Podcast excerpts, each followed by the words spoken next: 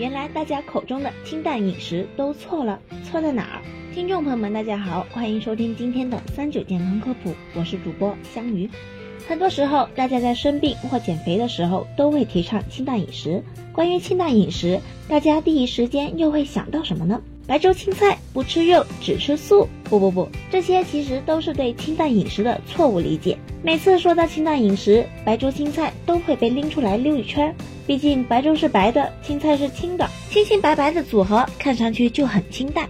可实际上，根据我国居民膳食指南，成年人每天的膳食应包括谷薯类、蔬菜水果类、畜禽鱼蛋奶类、大豆坚果类等，平均每天摄入十二种以上食物，每周二十五种以上。从这个标准来看，白粥青菜是妥妥的不合格。如果按照这种清淡的吃法吃下去，那么就只有一个后果：营养不良。而当我们营养不良的时候，身体就没办法很好的把多余的热量代谢掉。久而久之，可能就会越来越胖。另外，不吃肉到底是不是清淡饮食呢？答案可以明确的告诉大家，不是。肉主要的营养是蛋白质，这是人体必备的营养素，无论是增肌还是减脂都要吃。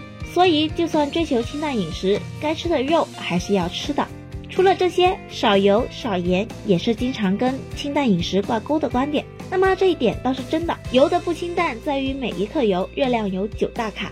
稍不注意的话，就容易造成热量过剩。而盐虽然本身并没有多少热量，但过量摄入可能会让身体的钠离子处于失衡状态，储存存储更多的水分，这样会导致整个人肿肿胖胖的。所以，想要真正做到清淡饮食，少油少盐很重要。此外，我们还要做到少糖少辣，糖特别是添加糖，摄入过多不仅容易胖，还有可能上瘾，所以要少吃。而过辣的话，容易刺激消化系统，影响身体的代谢，不利于减肥。而且辣会刺激食欲，会让我们在不知不觉中吃进更多的东西。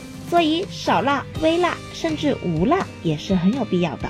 最后总结一下，真正的清淡饮食是要在食物多样化的基础上，合理搭配营养，将动物性食物、食用油和盐限制在合理的范围内。烹饪时可以多用快炒、清炖、清蒸、白灼等方式。